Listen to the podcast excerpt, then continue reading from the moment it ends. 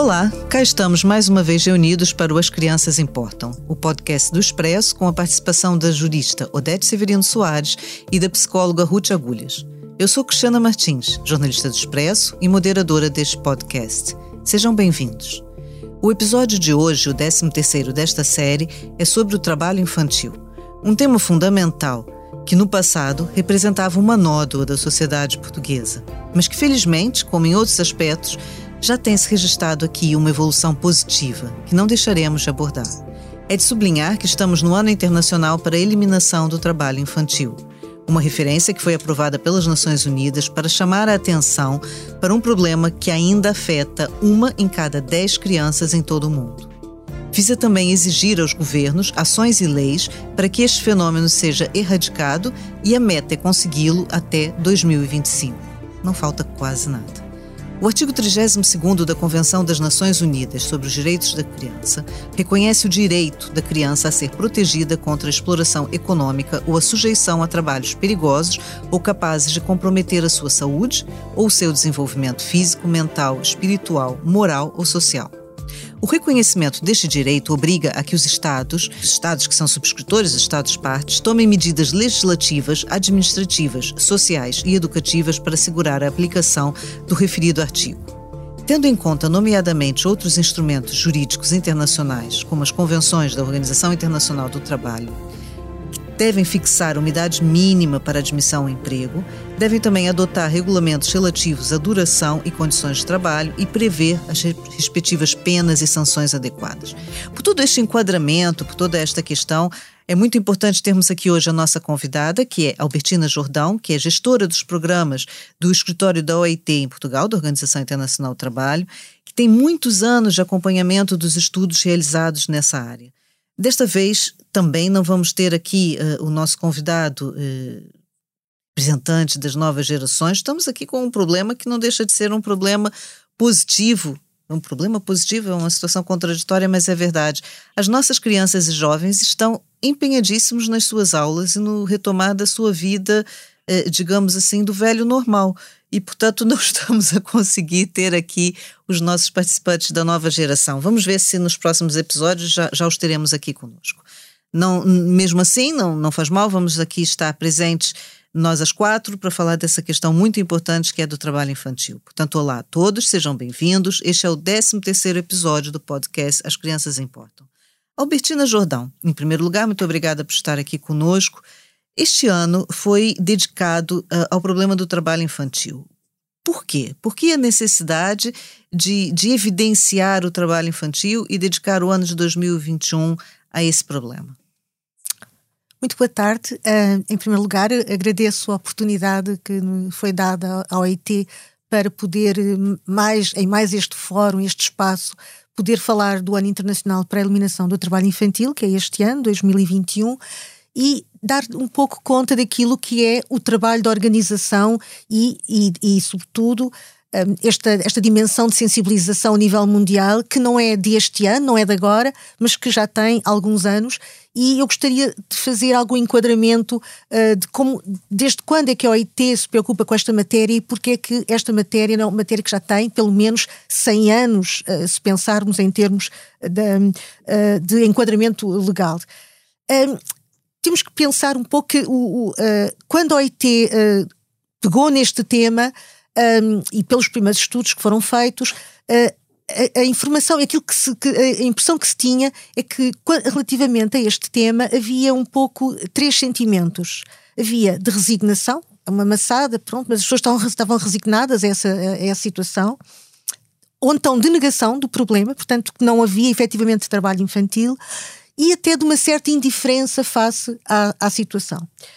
Uh, na verdade, este é um problema que, desde a da criação da OIT, que está na, na sua agenda, aliás, em 1919, quando foi criada a organização, das primeiras seis convenções que foram adotadas em Washington, era, uma delas foi dedicada à questão uh, do trabalho infantil, a Convenção número 5, sobre exatamente a idade mínima de admissão, como referiu muito bem uh, logo na, no enquadramento desta, desta ação. Portanto, essa foi logo a primeira preocupação. As crianças, admitem-se a crianças para trabalhar, mas atenção, crianças a partir de que idade?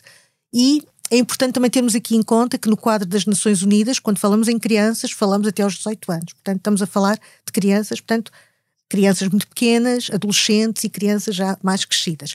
Mas que, quando falamos de crianças e trabalho infantil, não é igual desde os 5 aos 17 anos de idade. E eu irei dar mais detalhes. E desculpe até interromper, mas já que está, está, está a começar justamente por esse enquadramento importante, imagino que em 1919 a noção do que era criança era diferente do que é hoje, né? Portanto, se calhar era importante aí situar o que, que era ser criança e que idades é que estavam em causa nessa altura. Nesta altura, aliás, a primeira convenção uh, vai, portanto, a uh, questão da, limitação uh, não, não tem tanta, tanta questão com a idade, mas ainda assim limitava, por exemplo, aos 14 anos de idade, aos, aos 12 anos de idade. Não havia tanta preocupação em, por exemplo, fixar a natureza do trabalho que era atribuído às crianças, como muito mais tarde, a questão, por exemplo, dos trabalhos perigosos. não havia essa preocupação e era, sobretudo, pensado na criança um pouco como a gente a conhecia daqueles contos de Charles Dickens, de, das crianças pobres que mendigavam ou das crianças que trabalhavam nas fábricas, na indústria, portanto, naquelas crianças que funcionavam um pouco como pequenos adultos, como nós, por exemplo, vemos naqueles filmes uh, do século XIX, princípio do século, quando se vê a saída da fábrica, o que é que nós víamos? Víamos mulheres, crianças e homens a sair das fábricas. Portanto, a, primeira legislação da OIT foi exatamente para enquadrar uh, o trabalho que era feito por essas crianças nas fábricas. Sobretudo o trabalho fabril, mais até do que o trabalho agrícola, então. Sobretudo o trabalho fabril. Por isso é que a primeira convenção é nas indústrias, portanto, trabalho infantil, admissão na indústria e só mais tarde, de facto, a, agricultura, o trabalho doméstico, outro tipo de atividades começam a ter relevância e a, ter enquadramento legal nas normas uh, da OIT. Portanto, isto foi um trabalho que foi feito até mais ou menos a década de 70, de 1973. Portanto, quando foi adotada a primeira convenção efetivamente sobre a admissão uh, do, do, do, trabalho, ao trabalho das crianças, de 1973, e que aí é de facto um marco e uma pedrada no charco relativamente a esta questão. Porquê? Porque vem associar uma outra dimensão que é fundamental para combater o trabalho infantil, que estamos a falar à escola, à educação, à educação. Claro. E essa questão é aqui de facto muito, uh, muito interessante. Mas antes de, de introduzir a questão da, do, da, da, Convenção de, que, de 1973, há ainda um outro aspecto que é importante termos em conta e que muitas das vezes, quando se fala da tal indiferença e resignação ou de uma certa conformidade com o trabalho infantil não ser uma coisa tão grave, eu gostava aqui só de contar uma pequena nota, uma pequena história, que tem a ver com o que é que se entende por trabalho infantil. Exatamente. Porque muitas vezes fazem, ah, mas faz uma coisa, até faz bem às crianças fazerem, vão se desenvolvendo, vão crescendo, bom, enfim. E, um, Isso é um dilema que existe até dentro das próprias famílias, né? Exatamente, e, e aliás, é a, maior parte do trabalho infantil e o primeiro e a maior é, é de facto no seio familiar, e portanto no contexto da família, uh, que é o trabalho primeiro para ajudar e depois para ser mesmo um complemento à remuneração. Mas esta história, então, tem, tem, tem uma certa piada, porque tem a ver com a importância de nós pensarmos, e nomeadamente para o IT, o que é que é trabalho infantil, e é muito importante saber do que é que estamos a falar. Exatamente. Um, esta pequena história tem, uh, tem piada, precisamente por, por, causa disso, pela reação que isto pode gerar nas crianças e nas famílias. Uh, a OIT, que há uns anos fez um protocolo com a FIFA, com a Federação Internacional de Futebol, porque a área do futebol é uma área muito importante para sensibilizar também uh, crianças, famílias e jovens para esta problemática. Um, e o, fez um, um, um, protocolo de colaboração para que nas iniciativas mais importantes árbitros, jogadores, juízes de linha, portanto, todo, todo aquele pessoal nessas iniciativas que exibissem um cartão vermelho que dizia stop ao trabalho infantil. Bom, o, o, antigo, o, o antigo diretor do escritório de Lisboa contou-nos contou esta história com uma certa piada no contexto de um seminário e ele disse que pronto, tinha levado uns quantos cartões destes para casa, tinha um filho adolescente, 10, 12 anos, e que lhe perguntou o que, é que era aquele cartão. E ele contou a história, para qual era, porque, é porque é que o IT tinha uh, feito aqueles cartões e, e, e, em que contexto é que eles eram apresentados e exibidos.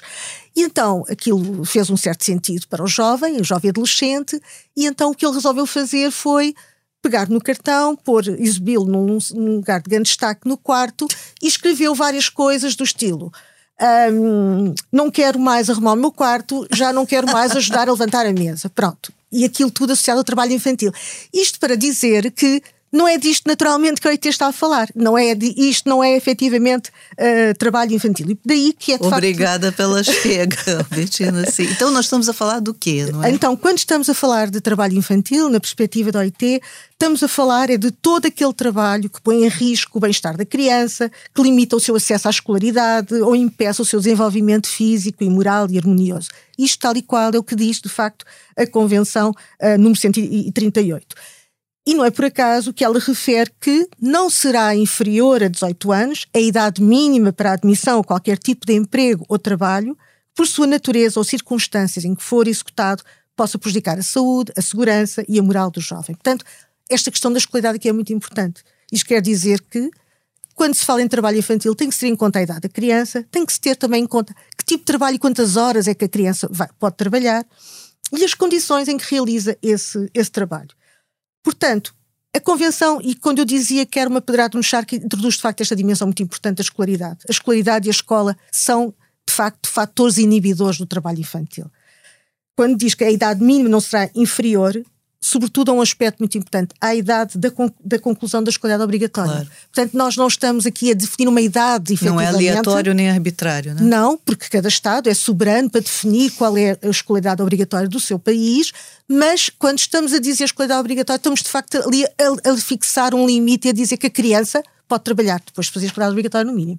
Portanto, Sendo que aqui, embora esse assunto seja um bocado precoce para, para levantar, mas não, não uhum. quero deixar de chamar a atenção, até porque tem a ver um bocado com a história que a Albertina trouxe. Quando nós falamos de desporto, ou quando nós falamos de trabalho artístico, tudo se torna um bocado mais fluido, não é? Porque ainda por cima temos a, a, a criança a, se mostrar predisposta a, voluntariamente ceder a escolaridade em nome disso. Portanto, se calhar mais adiante voltaríamos a esse assunto, mas eu acho que é que é um tema que ter em causa. Né? O árbitro podia mostrar o cartão e se calhar até em campo tinha um jogador eventualmente com, com uma idade inferior àquela. Portanto, são assuntos complexos, não é? Uhum. O, Bettina, eu queria voltar aqui e, e, colocar também antes disso uma outra questão. Mas, eh, portanto, por que, que o ano de 2021 foi dedicado a esse tema? É para voltar a, a sublinhar a sua importância? Olha, bom, Uh, ironicamente, uh, quando a, as Nações Unidas uh, decretaram o Ano Internacional para a Eliminação do Trabalho Infantil, foi em, em 2019, se calhar isto é muito pessoal, mas isto é quase como se fosse uma espécie de uma prenda ou não à OIT, porque foi no ano centenário da OIT, portanto, em 2019, eh, as, as, Nações Unidas, no fundo, mandatam a OIT para ser um facilitador e dinamizador da, eh, do Ano Internacional para a Eliminação do Trabalho Infantil, que seria daí a dois anos. Em 2019 não antecipávamos o que estamos a viver, não é? Portanto, foi, parecia que seria uma iniciativa com muito interesse, sem dúvida, sim, mas representou um conjunto de desafios muito grandes. 2019, porquê e porquê, porquê 2020, 2021, ano internacional?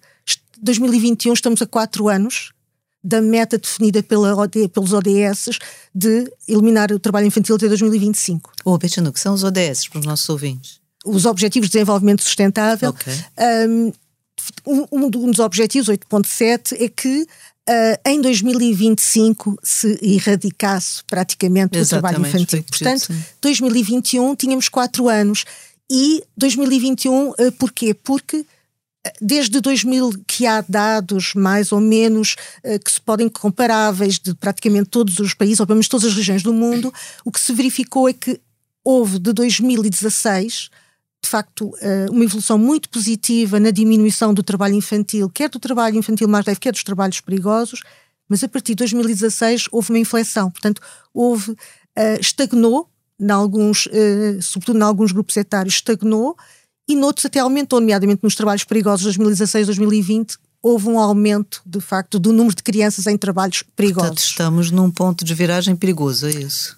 Estamos num ponto de viragem que é um desafio temos que trabalhar, uh, continuar no caminho, mas agora mais rapidamente, porque de algum modo tivemos aqui também uma situação que uh, levou a que. Um pequeno retrocesso. Retrocesso e que abrandasse um pouco o ritmo positivo que estava uh, a ser vivido. Também é verdade que isto não é igual em todo o mundo, não é? Porque na, na maior parte das regiões do mundo a evolução é positiva, mas não foi tão positiva porque houve, nomeadamente em África, a situação piorou. Portanto, quando pensamos em conjunto, é, é por isso às vezes é bom e muito importante termos a informação sempre desagregada, é que quando vemos no conjunto temos um, um, um quadro.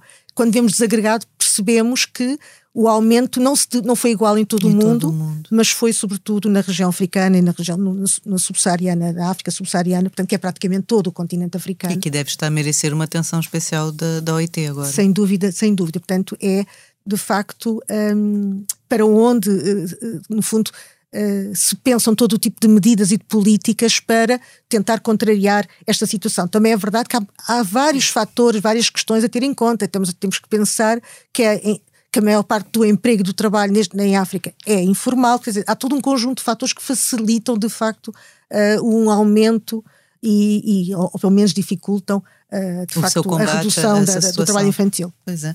Odete, eh, em relação às convenções internacionais, que convenções é que permitem definir o que é realmente trabalho infantil e que nos fornecem a base legal de atuação das instituições internacionais no seu combate? E já agora, o que, que, falta fazer, né? Existem essas convenções, quais são e o que falta fazer? Boa tarde a todos e a todas. Um, eu começo por referir uh, que, além da Convenção sobre os Direitos da Criança, que a, que a Cristiana já falou logo no início, existem duas convenções internacionais da Organização Internacional do Trabalho, que é, de forma muito já uh, breve a, Albertina já, já referiu e que estabelecem as fronteiras quando estamos a falar do trabalho infantil.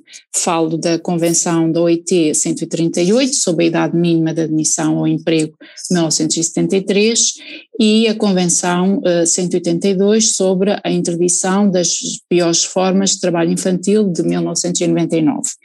Uh, a primeira define o trabalho infantil como aquele que é perigoso e prejudicial para a saúde e desenvolvimento mental, físico, social ou moral das crianças e que interfere com a sua escolarização, eh, seja porque as priva desta, seja porque as conduz ao abandono precoce da escola, seja porque as obriga a conciliar a frequência escolar com longas horas de, de trabalho. Já a Convenção uh, sobre a interdição das piores formas de trabalho infantil define-as como trabalho forçado ou obrigatório, como a utilização ou o recrutamento ou a oferta de uma criança para fins de exploração sexual ou atividades ilícitas e trabalhos suscetíveis de prejudicar a saúde e a, a segurança uh, da criança. Eu gostava de referir que desde 2006 que a comunidade dos países de língua portuguesa, porque é importante focar esta dimensão da CPLP aqui no, na, na, nossa discussão, adotou um plano de ação uh, contra o trabalho infantil e uma das metas fixadas era a da ratificação por todos os, os Estados-membros da comunidade destas uh, duas uh, convenções internacionais. Este objetivo está praticamente conseguido. Dos nove países da CPLP, apenas Timor-Leste não ratificou a Convenção sobre a idade mínima de admissão ao emprego.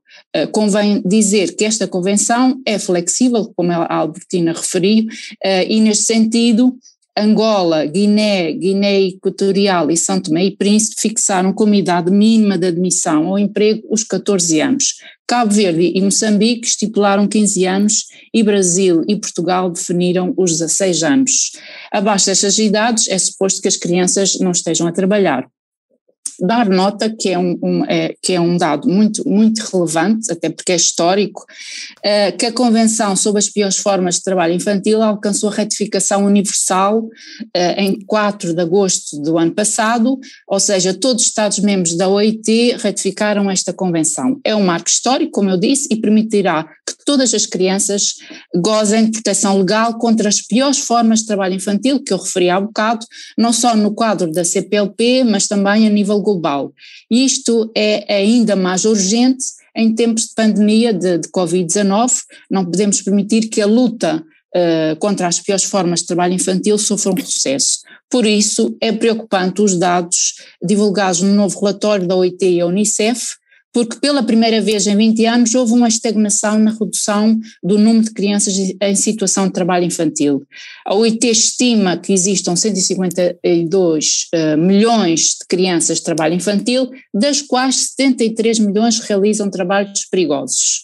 Esta situação está essencialmente relacionada com a pobreza e as dificuldades das famílias em conseguir um trabalho digno. Em relação aos países da CPLP, gostava de referir que considero fundamental que estes adotem estratégias e programas operacionais para eh, combater o trabalho infantil, em particular contra as piores formas. A par disto, há que identificar a nível nacional a lista de, de trabalhos perigosos, que não é uma lista teórica, como podemos pensar, mas é uma lista feita à medida da realidade uh, social e económica de cada um dos países.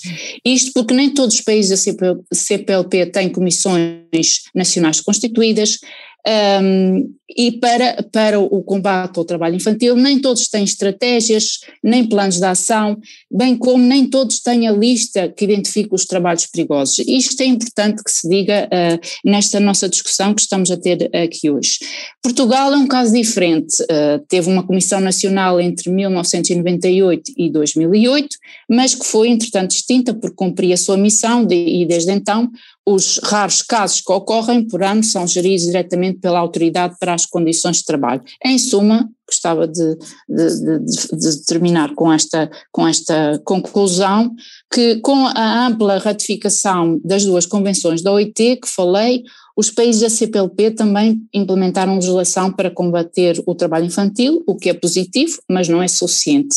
Além do, trabalho, além do quadro eh, normativo existente, há agora, há agora necessidade que os países adotem políticas e medidas efetivas nas áreas da proteção social, na educação, na, na, promoção do trabalho digno para os pais e mães e na melhoria da capacidade de fiscalização uh, do trabalho, em particular em áreas ocultas da economia, nas quais há, alguma, há alguns um, dos piores abusos laborais podem ocorrer. E aqui as inspeções de trabalho dos países têm um papel fundamental. A nível da CPLP existe uma rede de pontos focais, constituída por representantes da, das inspeções de trabalho, para o, o, trabalho infantil, o que é eh, um, um, eh, um, dado importante e inovador ao nível uh, global em termos de comunidade. E por último, e, e, e só mesmo para terminar, uh, não posso deixar de não referir isto, porque considero uma medida importante e há muito aguardada que terá certamente impacto no, no combate ao trabalho infantil. Gostava de referir que a Comissão Europeia está a preparar uma proposta diretiva sobre o dever de diligência das empresas em relação aos potenciais ou atuais impactos impactos negativos nos direitos humanos, onde se inclui os direitos das crianças, nas suas próprias operações e na das outras empresas na sua cadeia de abastecimento. Isto porque as empresas têm responsabilidade especial em proteger as crianças, em particular impedindo qualquer forma de trabalho infantil.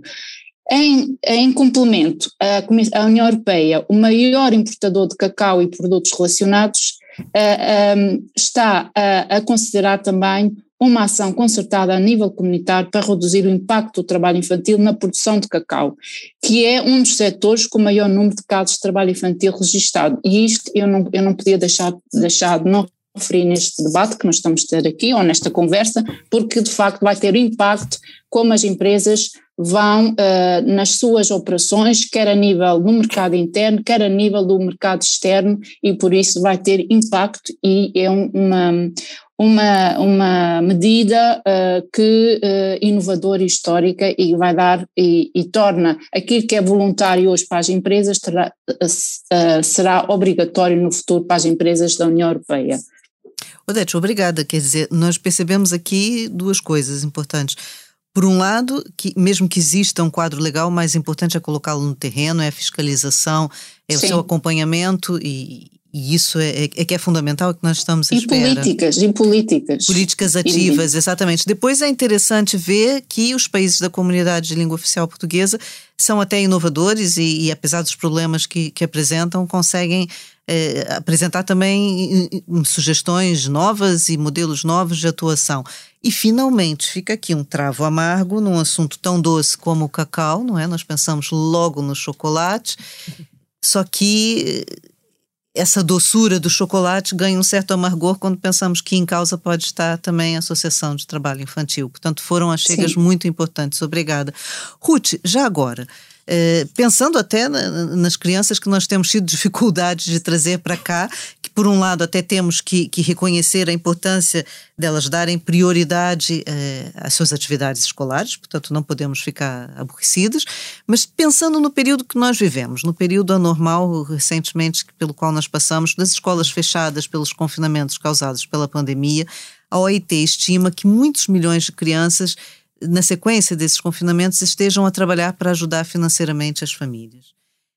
Do ponto de vista eh, da saúde mental, de que forma essa situação impacta no futuro dessas crianças? Eu imagino que seja sempre, imagino, tenho certeza, difícil, seja sempre muito difícil falar para quem precisa de trabalhar por uma questão de sobrevivência que é necessário apostar na educação. Desse ponto de vista, o que, é que nós podemos falar do que tem sido feito em termos de apoio psicológico? Olá a todos. Uh, começo por salientar que, efetivamente, quando falamos em trabalho infantil com crianças e com jovens, estamos assim logo como pensando aqui a um nível mais macro, muitas vezes a perpetuar ou criar condições para uma reprodução de ciclos transgeracionais, muitas vezes ciclos de pobreza uh, e ciclos de disfuncionalidade a nível familiar.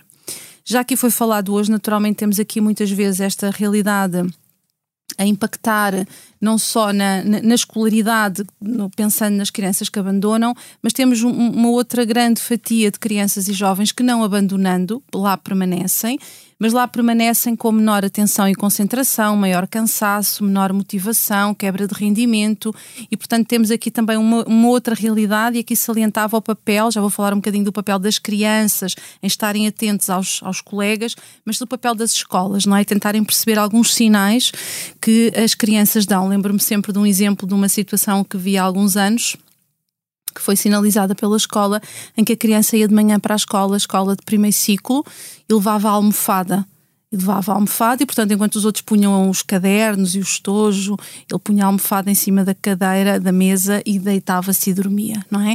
E viemos a perceber que efetivamente aquela criança passava a noite em trabalho a ajudar os pais. Portanto, isto é um, um, um exemplo extremo, mas há outro tipo de sinais, às vezes mais subtis, que é importante que toda a comunidade escolar esteja devidamente atenta.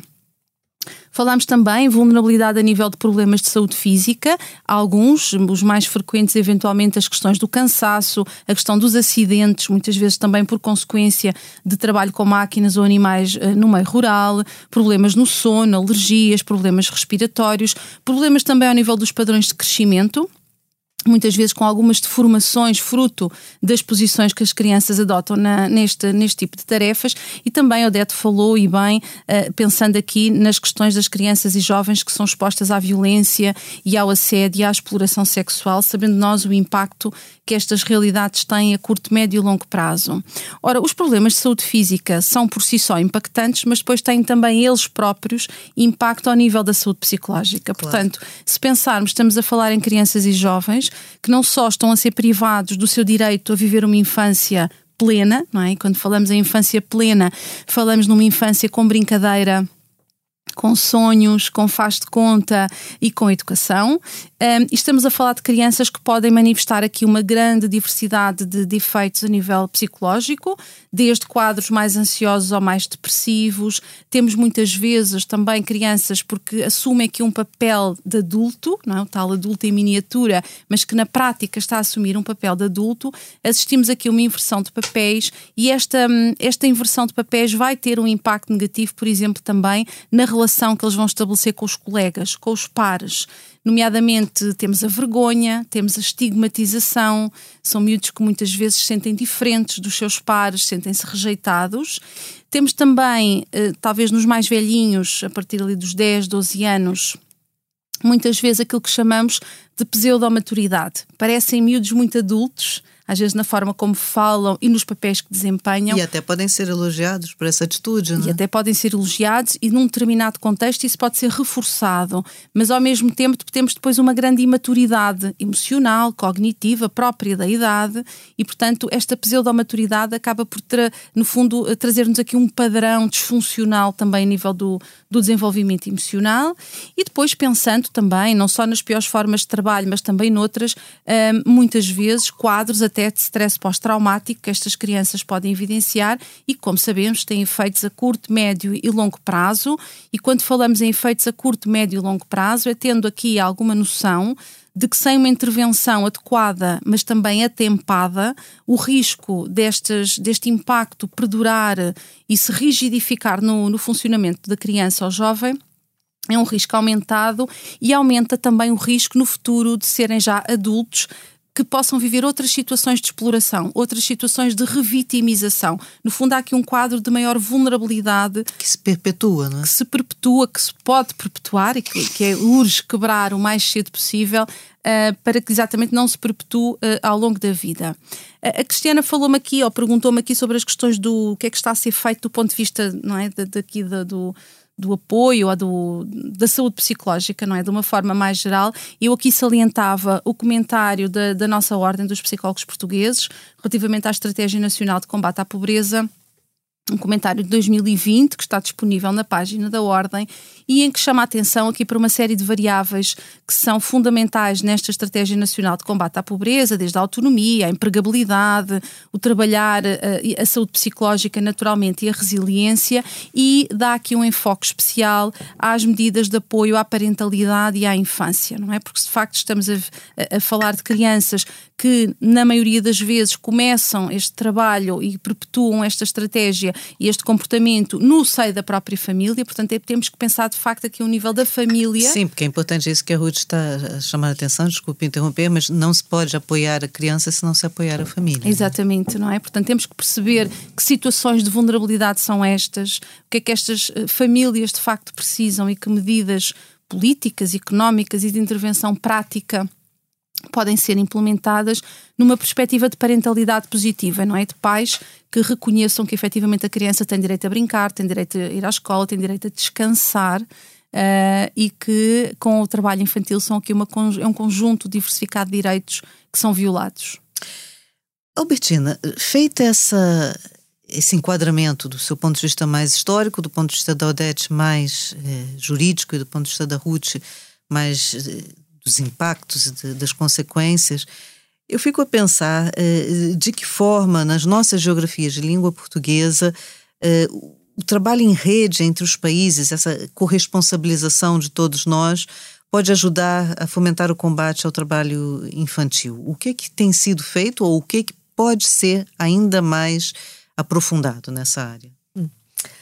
A Odete já introduziu alguns elementos muito importantes relativamente à, à situação de, e de vermos a questão do trabalho infantil no quadro da CPLP, no quadro dos países de língua, da comunidade de países de língua portuguesa, que a África, que abrange quatro continentes, portanto, a África, as Américas, a Ásia-Pacífico e a Europa, Portugal, que se inclui, um, e uh, aquilo que tem sido feito no, no, neste contexto, e é importante dizer que a CPLP tem vindo, uh, no quadro da OIT, a ganhar uma relevância uh, crescente e que o tema do trabalho infantil uh, é, tem contribuído efetivamente para isso, porque é das áreas da cooperação, das áreas de, de, de, de intervenção que efetivamente tem tido maior dinamismo no quadro dos países de língua portuguesa, quer pela partilha de experiências, quer por se ter entendido que este é uma questão que não é apenas de um único país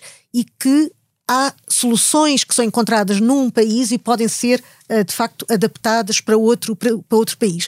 E já agora introduzi só aqui uma outra questão que a Odete referiu, mas sem a ter concretizado, quando a questão até de Portugal. Portugal foi o, o primeiro país uh, europeu e industrializado que foi objeto de uma de assistência da OIT e que foi objeto de um inquérito uh, sobre a situação de trabalho infantil uh, e que fez com que no contexto europeu fosse, por exemplo, um exemplo, considerado um exemplo. Isso foi quando, Albertina?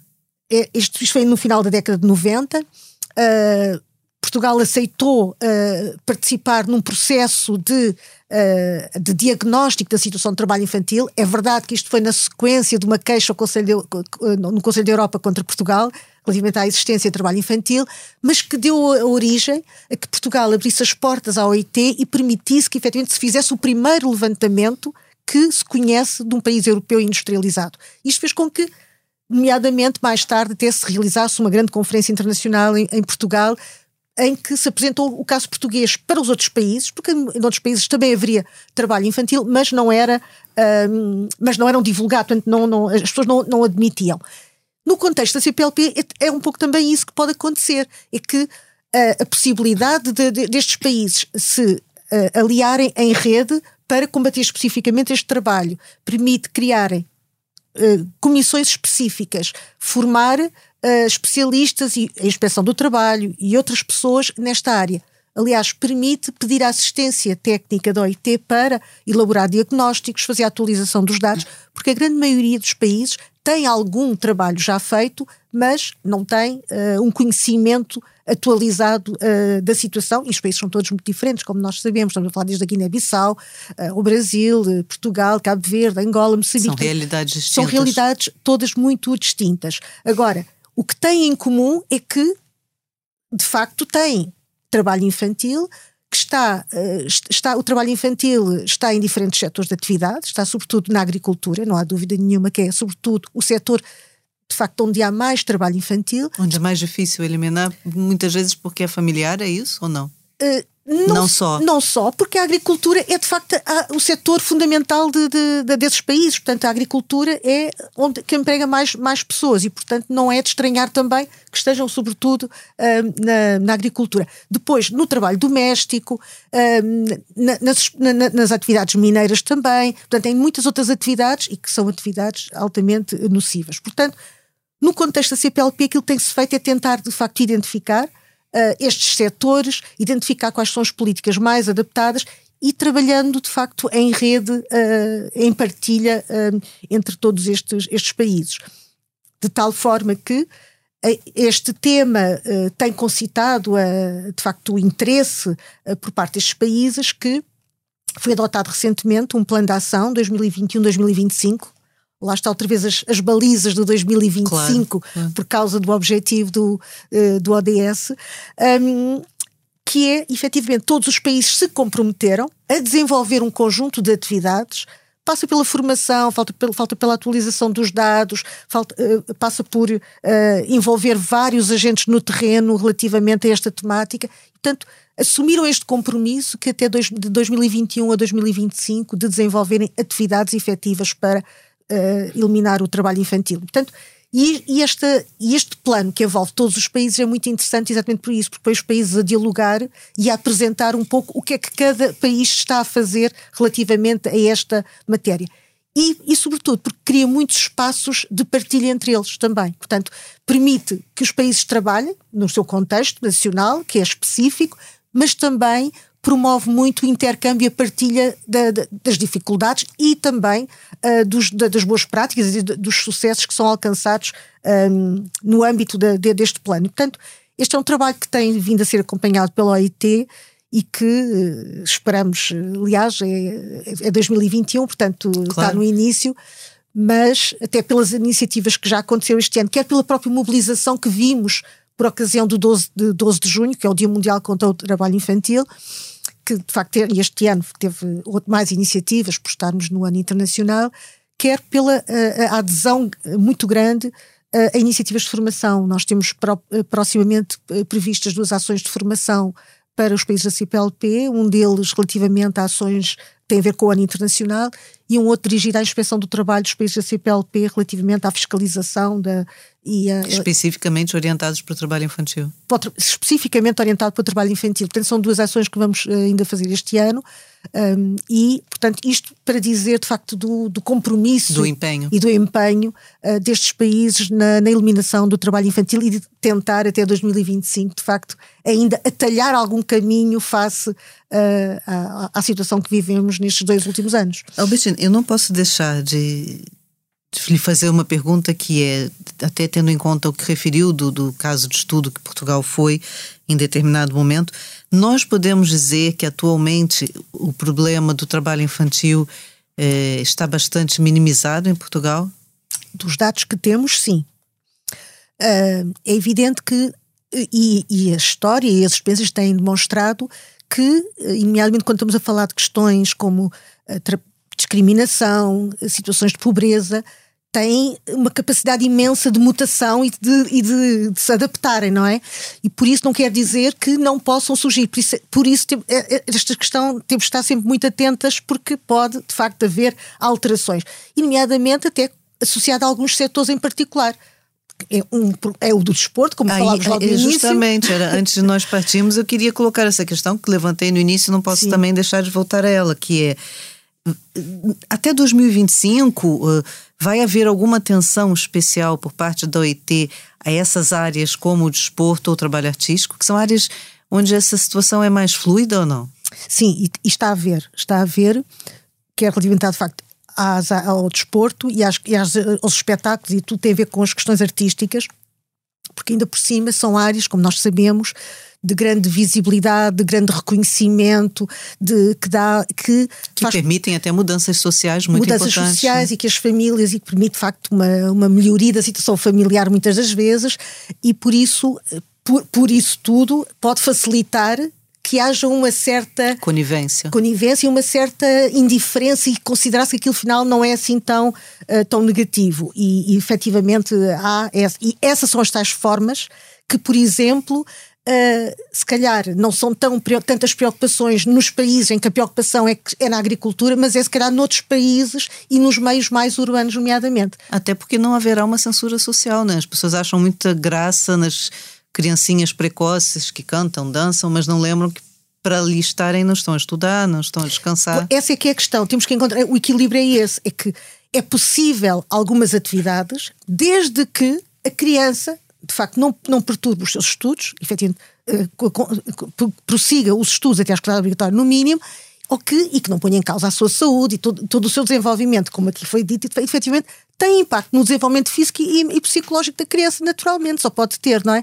E por isso, alguns trabalhos podem ser permitidos, mas nesse quadro. Ou então, por exemplo, como sabemos, aquelas formações e aqueles cursos que prevê, por exemplo, uma, uma parte de trabalho ou de estágio. É Articulados, isso, não é? Isso é possível. Porquê? Porque articula o estágio, a experiência com a formação que, que, que a criança está a fazer ao jovem. Portanto, isso é possível. Mas, efetivamente, há, são matérias que uh, merecem, de facto, uh, uma atenção especial, uma atenção. não? Ou pelo menos um acompanhamento. Exatamente.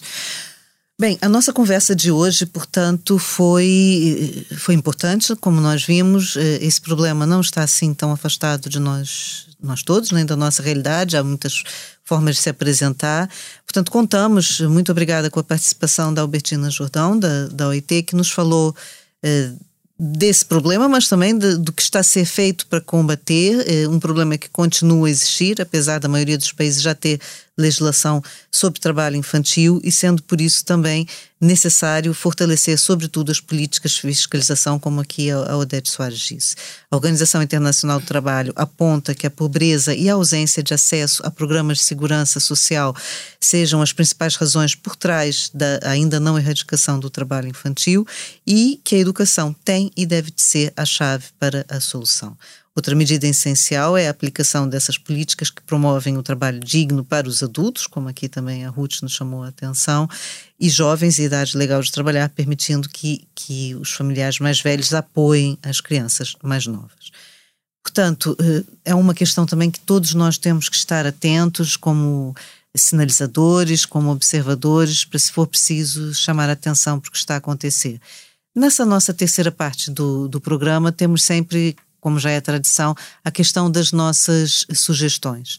Eu confesso que dessa vez também tive aqui alguma dificuldade e acho que o, fundamental para nós eh, discutirmos aqui, mais do que uma sugestão de uma leitura, eu dessa vez trouxe uma sugestão de atitude, que é essa nossa atitude de observação. Nós estamos a passar por uma fase de transição, de regresso às nossas atividades profissionais, de lazer, de convívio, E, portanto, estejamos atentos, uh, estejamos atentos, eu sugiro que estejamos atentos uns aos outros para nos ajudarmos a, a enfrentar esse, esse reencontro e, e, se for preciso, darmos uma palavra para alguma coisa que, que estejamos a perceber que não está a correr muito bem.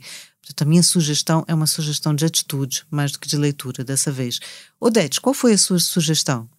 A minha sugestão, e tendo em conta o tema, e, e, eh, e porque eu acho que este livro é bastante uh, ilustra, uh, uh, representa bem o tema que nós, que nós estivemos aqui a discutir, é o Oliver Twist, do Charles Dickens. É, realmente é, é simbólico, né? Sim, e portanto eh, eu acho que é, é, é, aquele livro de referência que se passa nas ruas de Londres no século XIX, em plena Revolução Industrial, eh, eh, só para, para dar um enquadramento, Oliver Twist é o protagonista, é órfão, é sujeito a uma série de piores formas de trabalho infantil, nomeadamente na indústria. É uma obra que mostra a ineficácia da sociedade em, em garantir um sistema de proteção para, para, crianças em situação de pobreza, e eu considero este livro, li-o e, e, já o revisitei algumas vezes, até porque é um. um estou é sempre um clássico, a descobrir coisas é? novas, é um clássico. Um, este livro do Oliver Twist eh, personifica a resistência ao sofrimento, à corrupção e à luta pela vida que faz dele uh, um verdadeiro sobrevivente e portanto eu não podia deixar de não uh, uh, dar esta sugestão e, e quem não leu aconselho que leia e quem já leu que, que o revisite porque de facto é, é, é uma referência, é um clássico. É verdade. Ruth, e a sua sugestão dessa vez? Desta vez a volta às atividades. Faz bem, exatamente. Uh, pensando sempre na, na, importância que já frisámos aqui noutros episódios anteriores de, de, educar as crianças para os seus direitos e de que elas cresçam com a noção de que de facto têm uma série de direitos e pensando que muitas vezes este é um direito que estamos a falar de vários direitos aqui que as crianças podem não ter bem a noção, eu sugeria que pais, educadores começassem logo desde cedo, a partir dos 3, 4 anos de idade das crianças, um, que já têm essa capacidade para perceber uh, esta questão do que é que é o faz de conta e o que é que é a realidade. Brincamos aos médicos, brincamos às casinhas, brincamos a sermos cozinheiros ou brincamos a outra coisa qualquer e ir ajudando a criança a perceber que é muito bom bom brincar, é muito bom fazer de conta, nomeadamente com as profissões, com os trabalhos, mas que a realidade que efetivamente será algo destinado ao adulto, não é? Que a criança vá crescendo com esta noção de que de facto é o faz de conta e é a capacidade simbólica.